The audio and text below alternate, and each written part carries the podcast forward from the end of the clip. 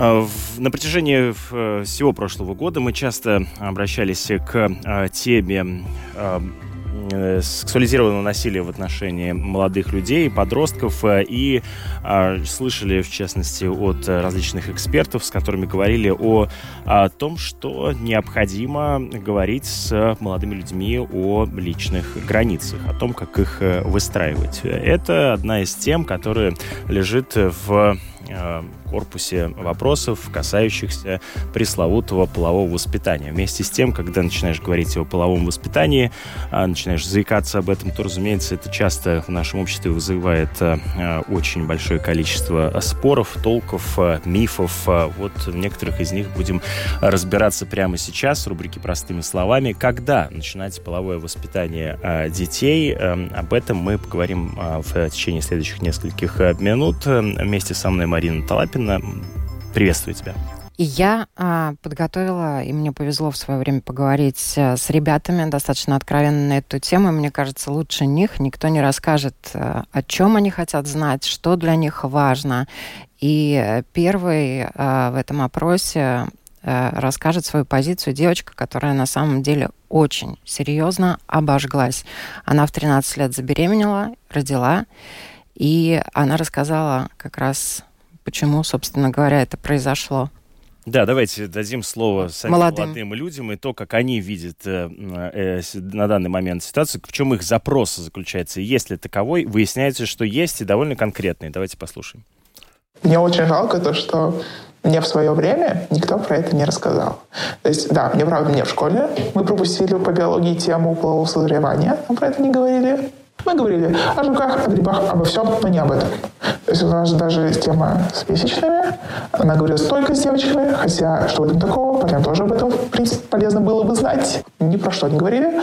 Мне родители не говорили, как предохраняться, что по сути, в моем окружении эта тема не обсуждалась. И мне очень сильно это задевает. Я сейчас читаю очень много про это. И у меня есть даже целый список, что в сколько лет ребенок что должен знать по этому поводу. Даже из своих знакомых, друзей никто об этом не знал в основном.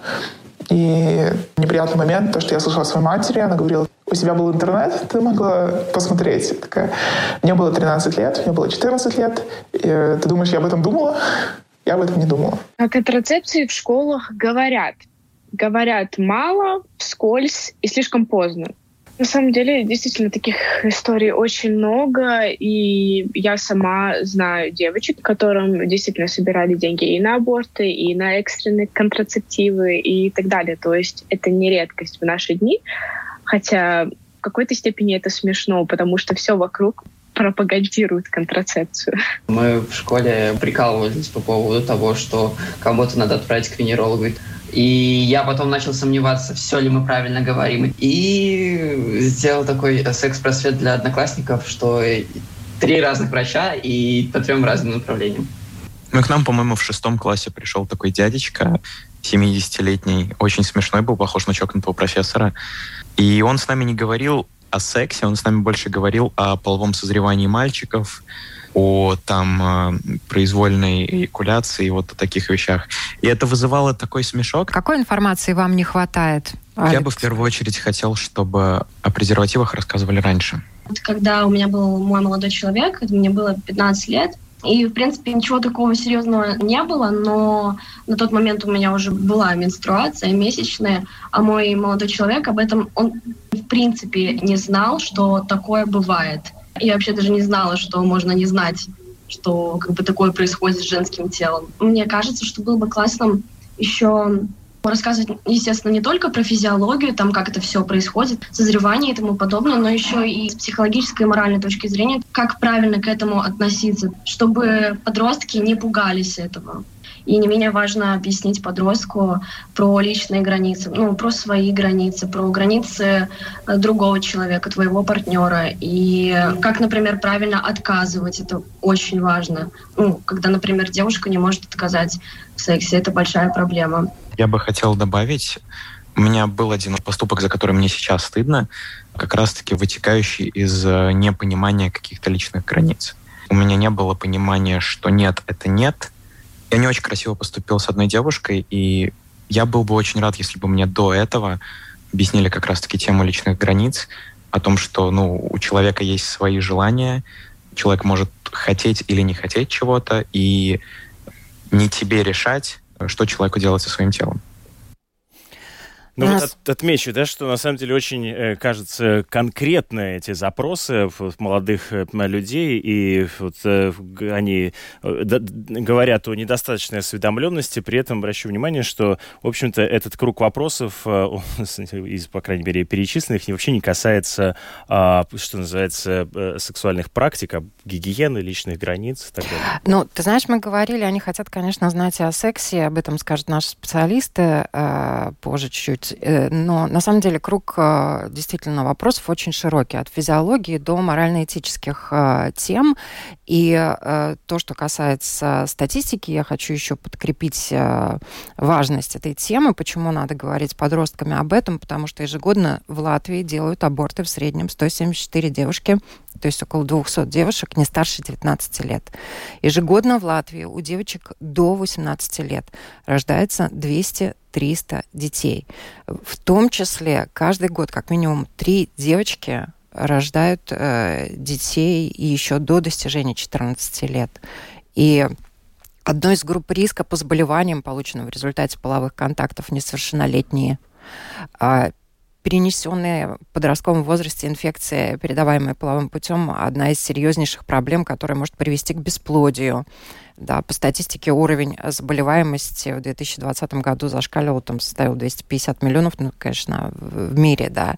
Еще печальный факт, который заставляет серьезно задуматься о половом просвещении. Я была на одной из конференций, где э, э, один доклад э, был посвящен психическому состоянию молодых людей, зараженных ВИЧ, и э, большой процент суицидов и от многих из э, молодых ребят, которые сталкиваются с этой проблемой, отворачиваются близкие, отказываются от них, несмотря на то, что сейчас это заболевание лечится.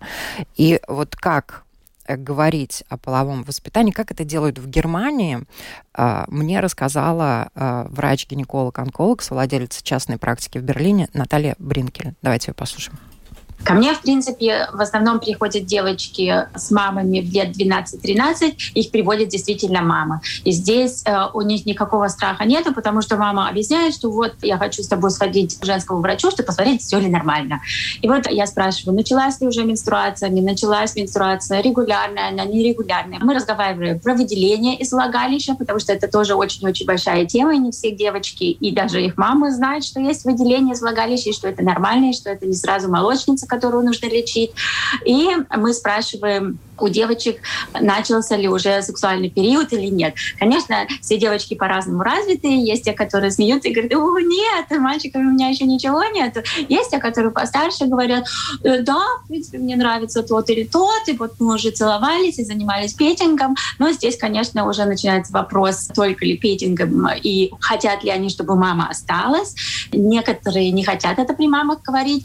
Ну, а довольно большое все-таки количество девочек оставляют свою маму. Да, здесь и говорят, да, мы вот подумаем с моим другом уже начать заниматься сексом, и тогда мы разговариваем про контрацепцию. Очень часто, когда девочкам уже 14-15, мама приходит и приводит девочку и говорит, вот я знаю, что она занимается сексом, и я хочу, чтобы а, у нее была хорошая контрацепция, пожалуйста, давайте мы проговорим про таблетки. Так как здесь в Германии противозачаточные таблетки действительно такое очень распространенное средство предохранения от беременности. В принципе, беременность э, подростка — это то, что нужно предотвратить всеми руками и ногами, потому что я считаю, что беременность у подростка очень-очень редко бывает действительно долгожданной, потому что они, в принципе, только-только начали жизнь. И поэтому здесь, конечно, мы действительно разговариваем про таблетки, потому что в применении для молодых девушек они все-таки самые удобные. Э, также Наталья Бринкель рассказала, что в Германии к детям приходят уже в третьем классе, рассказывают о половом созревании, о физиологии, что их ждет в 11-12 лет, как будет меняться их организм. Рассказывают, естественно, просто, как и детям. Э, затем приходят позже, в пятом классе. И часто это не учителя, а медики или студенты медицинских факультетов. А вот э, психолог из Латвии, практически психолог детской подростковой студии Ксения Килупе, она очень много работает с подростками, и она также рассказала и дала некоторые советы, как можно и нужно нужно об этом говорить и когда, собственно говоря, начинать заботиться об этом вопросе? Есть такое гордое название в современном мире — формирование полового самосознания. Звучит на самом деле очень красиво. И большая задача именно у родителей. И вот это половое самосознание, формирование его начинается с рождения. Не с подросткового возраста, с рождения. Подросток он уже такая личность, которая вообще не готова с родителями на эту тему говорить. Тем более, если изначально в дошкольном возрасте, да, и там преддошкольном возрасте на эти темы не говорились. Поэтому очень важно, если, например, эта культура есть в семье, а когда мы об этом говорим и закладываем иммунитет нравственности, а когда мы уже ближе к подростковому возрасту говорим про тот же секс, это вообще тайна соединения двух людей, это вообще тайна. И участвовать в этих разговорах небезопасно. Что можно сказать подростку? Для подростка лучшее место — это, например, поехать в машине. А когда подросток не выпрыгнет из машины и будет вас слушать, и можно ему сказать, что тебе уже, например, там, 14-15 лет, и я переживаю, знаешь ли ты, как защитить себя я вижу, что там тебе уже нравится там противоположный пол. Обычно подростки, особенно если на эти темы не говорили, э, могут закатить глаза и сказать «знаю, знаю, не хочу об этом слышать».